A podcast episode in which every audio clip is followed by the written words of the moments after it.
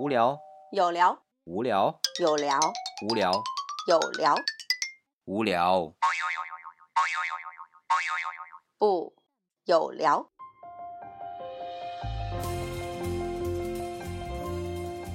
欢迎大家来到我们的有聊，我是李想。今天我们邀请的是二零一六年日本 NHK 中国播音主持大赛冠军获得者李雨潭老师。他是精神动力取向的心理咨询师，同时呢，也是母亲功能概念的推广者。不过啊，他现在生活在东京。他曾经担任过上海老牌深夜对话节目《相伴到黎明》的嘉宾，还有呢，就是腾讯视频大型真人秀节目啊，你正常吗？Are you normal 的心理顾问。所以今天来到我们的有聊做客啊，他并不陌生。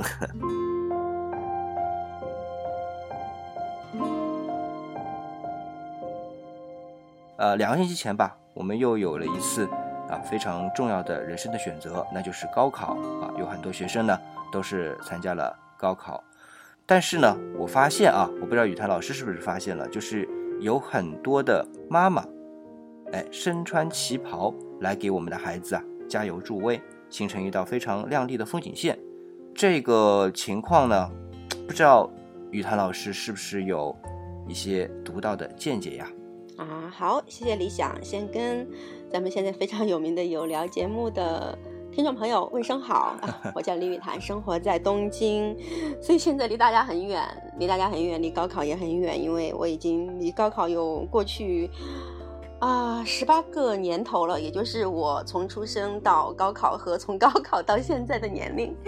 是一样的，呃，非常的遥远。呃，雨雨台老师这样一说，就显得我也年龄大了，因为其实我跟雨台老师是同年的。好的，好的，大家好。所以，呃，说实话，我没有在国内见到这样的一个，呃，可以说是这样的一出盛景，但是我在媒体上，在新闻上，我看的比较多，而且我觉得真的是太好看了，因为。因为前不久在我们日本，对有有一批华人的女性，她们刚刚举办了这个全球的这种妇女的旗袍节，哎呦，真的是漂亮啊！这东京的、什么纽约的、伦敦的，包括印度的各地的华人，但是是女性啊，她们都会穿上旗袍，然后特别漂亮的拍特别漂亮的照片，然后做成了特别大的一幅画卷，然后要参展、要收藏，然后我觉得。哎呀，但凡是个女人，只要穿上旗袍，好像都会显得特别的呃别有韵味，妖娆。对，有一种就是是特别的感觉，特别的韵味。呃，我就想到在我们民国时期，这个像张爱玲女士啊，呃，我们的金嗓子周璇啊，她们都是有非常经典的旗袍造型，而且像张爱玲女士，基本上就是所有的照片都是旗袍。是，真的是很有味道。是因为我在日本可以看到很多我们的历史的以前的一些读物，就是来自中国的，他们有很多的照片是真正的在记录那个年代的中国女性的这个穿旗袍的景象啊。我说实话，比现在的影视剧拍的啊，里面呈现的那些旗袍，我觉得可真是漂亮多了。呃，我稍微插一句啊，因为我们现在在电视里边看到的描述。那一个时代，就民国时代的这些旗袍呢，理想讲一个细节，就是从肩到袖的这个位置啊，它是缝合的。那我不知道雨潭老师有没有注意到啊？呃，如果我们真的去看民国时代的那些旗袍啊，比如说像我们张爱玲女士的旗袍，大家如果有兴趣可以去搜一下啊，会看到从肩膀到袖子这一片。是连在一起的。哎，你不提醒我们还真没有注意过。对，可能很多人没注意啊。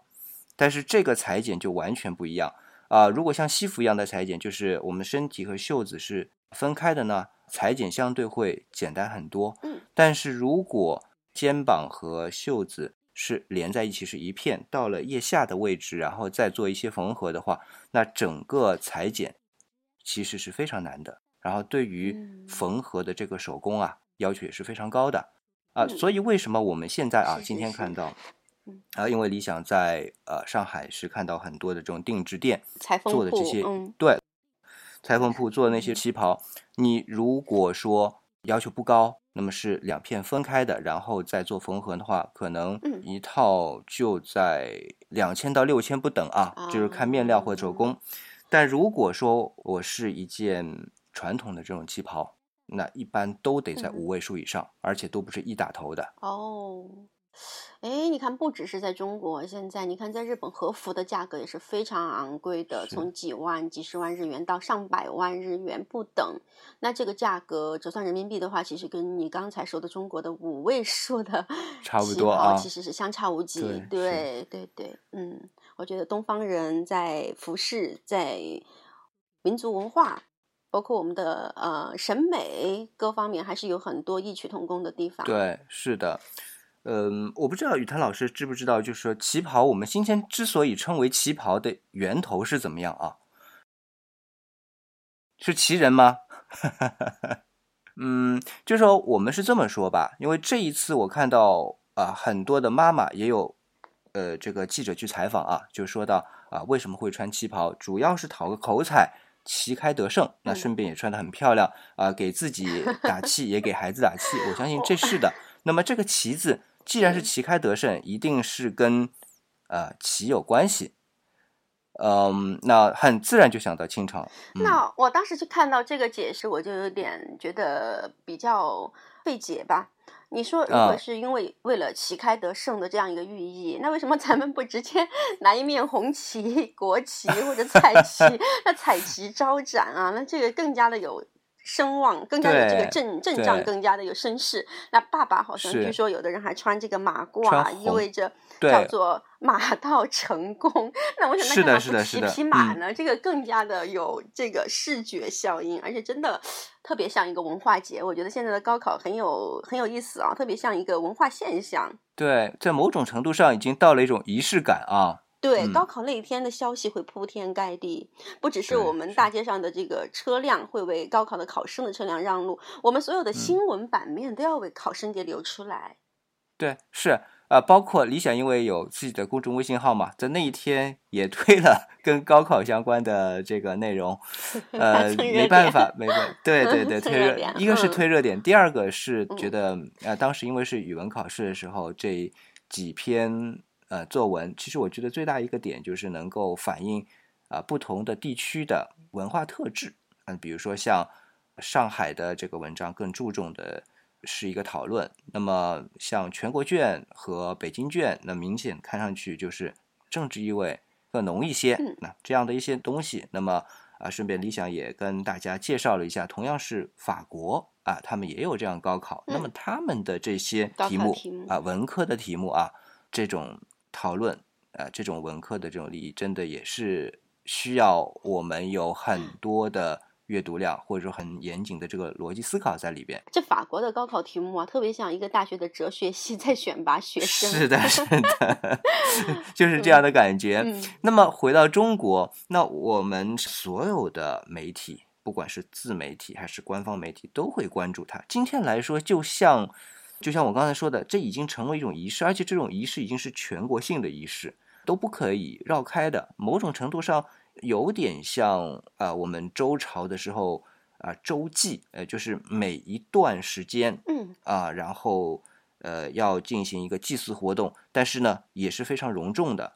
呃，我觉得基本上已经到了这样的一个级别啊，这个全国都处在这样的一个气氛下面。嗯嗯，那么我们爸爸妈妈这些旗袍也好，马到成功也好，真的只是这样的一嗯个讨口彩，只是这样一个意味吗？我不知道从雨谭老师这个角度来说，是不是有更深层的一些解读呢？是，我说这个讨口彩，我觉得只是我们看到的一个非常表面的一个解读，因为我们好像觉得，不管是马到成功还是旗开得胜，好像都寓意着我们希望自己的孩嗯子有一个很好的成绩，有一个很好的结果，我们在祈祷，好像是在表达一种愿力啊，一种一种愿力，然后。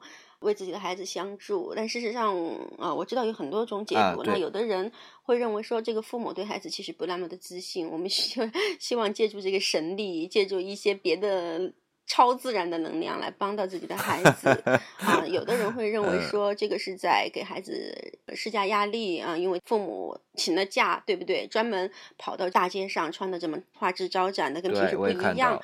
啊。我觉得这些可能都是我们看到的一些比较表面的一些现象吧。好，那显然雨谭老师有更深层的一部分理解，对吧？啊，我觉得做心理学有很讨厌那一面，总是很很容易说出一些我们认为是跟潜意识啊、内在的深层动力啊这些相关的一些可能。嗯，事实上，刚才李想你讲到有个词，我很认同，那就是仪式。嗯，仪式感。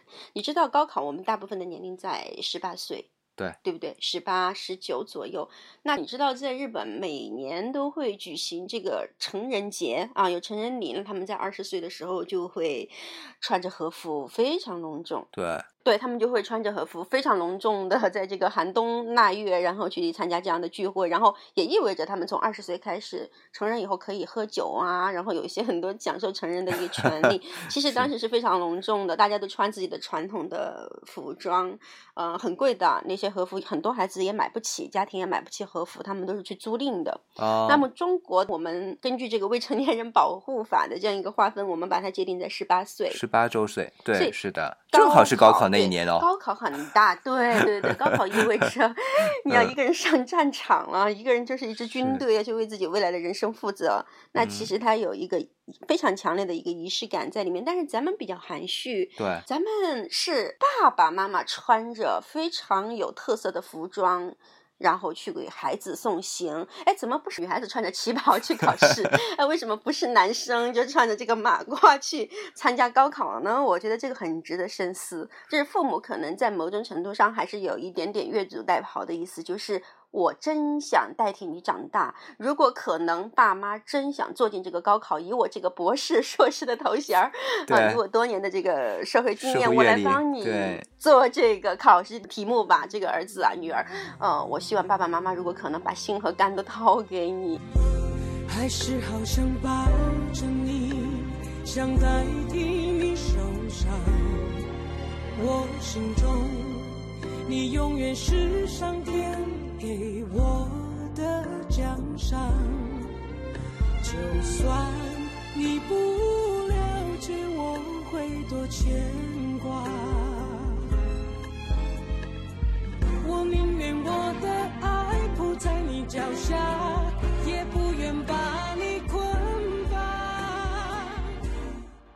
他的名字叫做《放心不下》，放心不下唱的是一个妈妈，讲的是妈妈对孩子的那样的一份情感和牵挂。我们经常听到的就是你八十岁了也是我的女儿，你七十岁了也是我的儿子，这是父母非常常见的。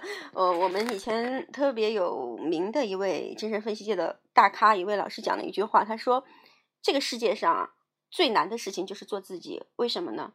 因为妈妈不同意，妈妈不同意，对，妈妈不同意。怎么讲？就是说，呃，其实父母在我们的内心或多或少都很希望孩子是我们自己的一个翻版或者延续，或者按照我们自己的一个意志、我们自己的一个想法去长成一个跟我们的期待比较一致的人。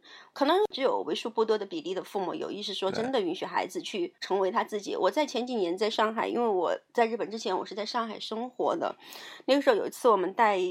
某大型银行的职工的孩子做了一次他们的团体的活动，嗯，我当时特别佩服有一位爸爸，他特别好，因为我们当时是在做这个孩子做这个巧克力，做手工，用巧克力来画画，用巧克力酱在这个餐盘里作画啊，非常有创意的一个活动。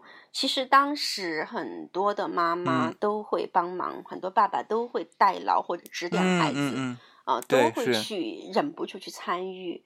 但是有一位爸爸，他一直在旁边。他在很远的地方默默的，我看现场那个女孩大概七八岁不到六七岁吧，就做的特别认真，特别专注，没有人打扰她，她就会非常专心的去发展自己。事实上，我认为像高考，咱们就不去打扰孩子，他就可以很专心的去做自己。生命责任范围内的事情，啊，所以后来我打听了一下，那个爸爸是一位银行的高管，所以我觉得 OK，可能跟他的一些 阅历或者知识，至少我觉得他可能具备一个心理学的基本素养的一个爸爸吧。所以说，呃，就是我们不会去，不会用自己的一个意志去干扰孩子的一个成长。所以我觉得，这其实父母在孩子高考这天，呃，第一有一种其实是我想去。代劳的一个感觉，与其说，与其说我在送一个祝福，不如说我恨不得把他的笔夺过来，只要他能考上啊，只要能考上，什么什么方法都可以。但另外一种，我也觉得传达出父母的一种忧伤吧，因为孩子一旦高考，一旦考上了大学，有可能就要离开本地，离开家乡，对不对？就要远走高飞，翅膀硬了嘛，就要远走高飞。呃，即便是像理想大学在上海读的，本地也是本地的，但也是不一样了。理想自己就觉得，当时就考上大学之后，整个人的状态就肯定不是像高中那样的这种状态，所以就 是一个十八岁之后，就可能就是经过了这样一个战场。之后成熟了，然后知道自己要去有自己的空间了，认识到自己是需要为自己的一些行为负责了，可能就是在这样的一个意识下面，慢慢的其实就跟父母有一种疏离，告别，这是很自然的，反正就是逃逃离了父母的魔魔掌是吧？反正 魔掌。是可以这么说吧，所以他是 孩子是很。我总觉得做心理学的这个不管不管满丽还是雨谈，总是很直接。这个话对对，本来我还想讲的委婉一点，但一下子就被挑明了。嗯，因为我现在做妈妈，我也很能够体会这种感觉。因为要想父母做到完全允许孩子去长大，离开自己，是真的特别挑战。这个是对自己的一部分欲望的阉割啊。这个爸爸妈妈需要做出很大的牺牲，我们才能够。我们说，呃，这个玛丽老师是法国拉康派的精神分析家啊，我也是 法国拉康派的精神分析动力的这个嗯爱好者吧。所以拉康其实在整个我们心理学界是可以说他是仅次于弗洛伊德的地位，也可以说他是可以跟弗洛伊德齐名、跟老佛爷齐名的一位精神分析家。那提到母亲的时候，他有一句话关于妈妈的，他说。一个女人在生了孩子之后，我们要面临两种欲望的冲突。那第一种呢是女性自身的欲望，第二种是母性的欲望。但是母性的欲望往往跟女性的欲望它是矛盾的。也就是说，如果我今天生了一个孩子，我又有一个母性的欲望，就是我要。嗯，二十四小时的去照顾他，但是我女性的欲望让我可能想去跟他的爸爸外面约会，可能我想要去看场电影，可能要去跟闺蜜喝茶，但是我还坐着月子呢，我根本不能出去，或者说我出去了，我会担心我小朋友醒了怎么办？那他一定是矛盾的，在这个部分，所以女性的欲望和这个母性的欲望啊，它就是一个矛盾的欲望，所以我们要允许孩子这个远走高飞，翅膀硬的远走高飞，这是需要大能量的，需要非常非常大的对自我欲望的一个阉割。来成全孩子，所以我们的父母在你看我们的结婚，我们有很多的仪式，呃，结婚仪式、这个毕业典礼，还有这个追悼会、葬礼，所有的仪式，其实你会发现有一个共性，它都是跟哀伤有关的。对我们上一期节目啊，就是讲的是丧文化，其实就是一次次的道别，然后再一次次的获得，丧失、告别、离开。所以我们说生离死别，这个其实是一回事儿啦。生离死别都是一回事儿，每天每次告别都是死亡呀。对，没错，都是死亡。每天掉几根头发也是死亡啊！死亡在我们生活当中就是无时不在的。是。所以孩子高考是一件哀伤的事情，嗯，让让我们觉得很忧心的事情，因为他就要走了。所以我们要代替孩子来完成这样一个成人式，所以父母们。都穿上了马褂，穿上了旗袍，同时也意味着，其实我们的这个中国的这个先祖的文化，我们的传统的文化是可以给予我们力量的。为什么呢？因为我们的女人，你看啊，那些照片上有一些女性，我们看有些妈妈的身材她并不好。你想，都四五十岁这个年龄了啊，像我们这种对是 中年发福的女人，真的是不敢要穿旗袍，还是要点要点要点勇气的。说实话，没有什么特别的理由，还真不敢穿我的旗袍。嗯，我已经很久不穿了，然后所以一定是。要咬咬牙、跺跺脚才会去干的事情，穿旗袍。那在我们的文化里，其实平时你看，大街小巷也很少有女人会穿旗袍，所以我们需要一些理由。你看她，她的身材并不是很好，也不是很适合穿旗袍，但是她还是会这样。我觉得她代表了一个我们在那一天需要向我们的先祖、向我们的传统的文化，需要向我们的这个根。去寻求一些力量来庇佑自己，也是给自己加油打气，说我可以，我不是一个人来面对，我跟我的家族，我跟我们的文化，跟我们的所有的这样的一些隐形的力量一起在加持着这个孩子，要做一个勾连，要做一个联系，对，要加持，全全家总动员哈，全家总动员来为这个孩子保驾护航，因为他就要走了。保驾护航。对，你看我们中国古代，你想学历史的，我大学本科也是学历史的。那我们的以前这个要进京赶考，对，家里人全家这个十里相送，走了一村又一城，是不是？山山水水，是啊，一城复一城，那都是一样的。古往今来，我们说科技的变化是最快的，但是人性的变化它是最慢的。对。这么多年都没变过，是，对。那刚才雨台老师就讲到了，我们穿旗袍或者是马甲，都是一种向过去的文化进行一个或者说加持吧。但是之所以能加持，就是要跟我们久远的这些文化相联系在一起。那么就会有一个问题啊，会有个矛盾，就是如果说我们理解为旗袍。是旗人的装束，也就是清朝的话，那算到现在不过四五百年。如果是这么短的一段时间，再加上我们说满清、满族或者说是金这个民族，其实某种意义上并不是纯粹的中华。那为什么会有这样的一种勾连呢？其实以理想的理解啊，就是我们的这个旗袍。其实是变种于我们中国从汉朝一直以来的一种汉服。汉服，对，是。嗯，它是我们文化的根。对。因为理想跟满丽做了很多期节目，呃，我知道满丽有一句话是很有名的，它叫做“其实人活在这个世界上，找什么都是找自己”。那这句话是。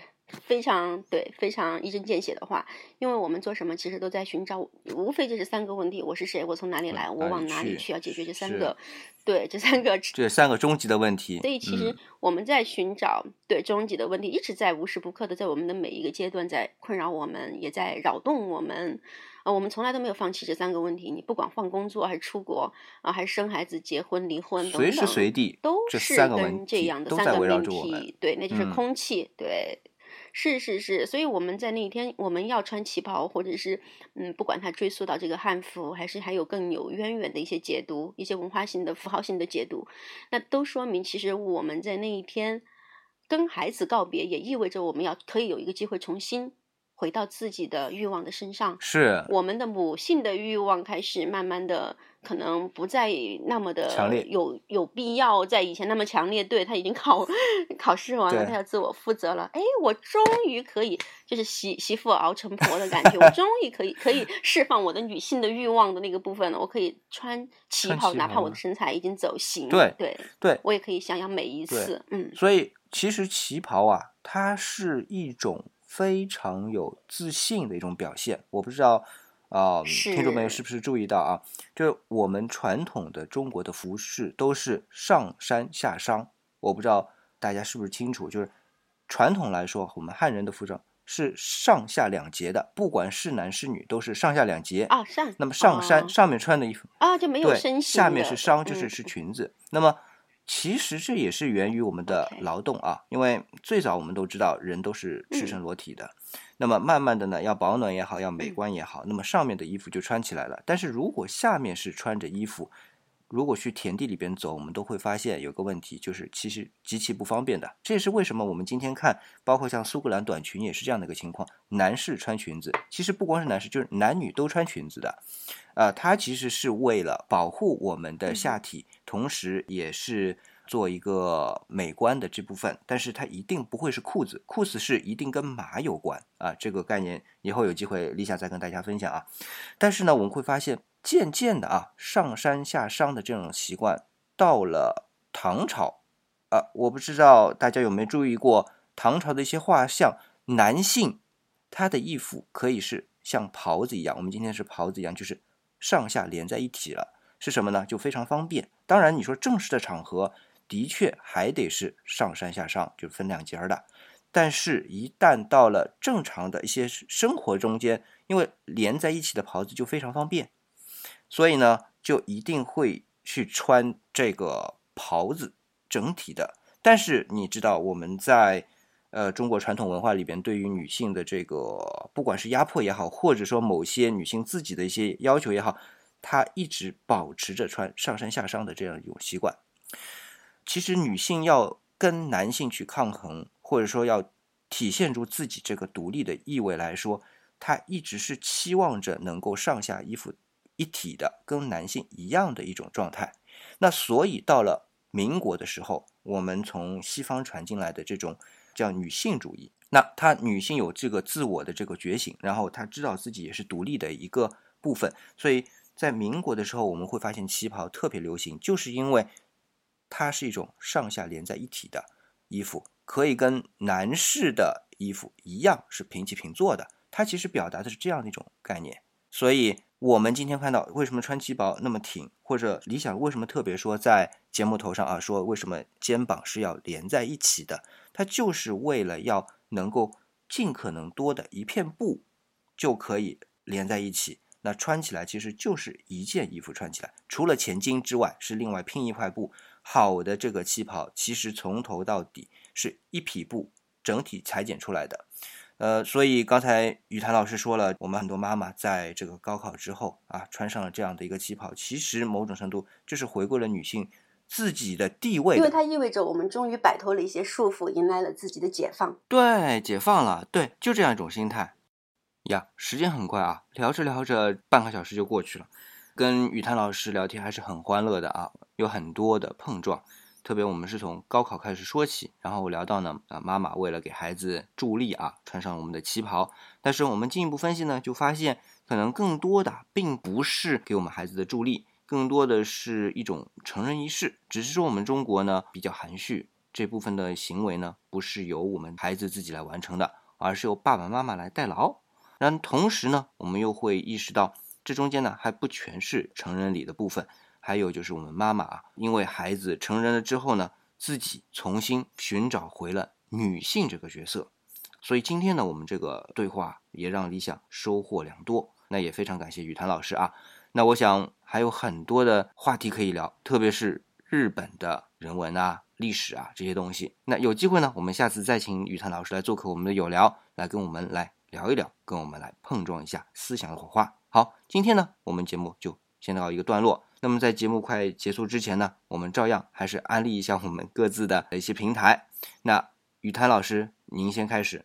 好的，谢谢理想，也谢谢各位收听有聊的朋友，很高兴在有聊跟大家聊天。如果希望跟雨谭有进一步的交流互动，欢迎关注微信公号“饭团服务号”或者下载 APP“ 饭团”，在心理栏目。搜索“幽微心理”，幽是幽默的幽，微是微风的微。这是雨谈在饭团上的付费的心理学的空间，我们可以在那里有更多的交流和沟通。同时，也欢迎大家关注微信公号“千叶森林”，千是千万的千，叶是叶子的叶，森林就是呃一叶障目不见森林的森林。这是雨谈的个人公号，我们可以在网络的空间里有更多的相逢。那同样是饭团啊，我们有聊也有自己官方的饭团。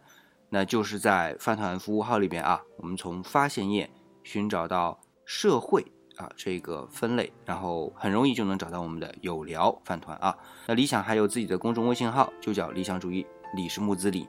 那同样啊，也欢迎大家来新浪微博，能看到我个人的一些内容吧。那是在新浪微博里边搜索四眼理想。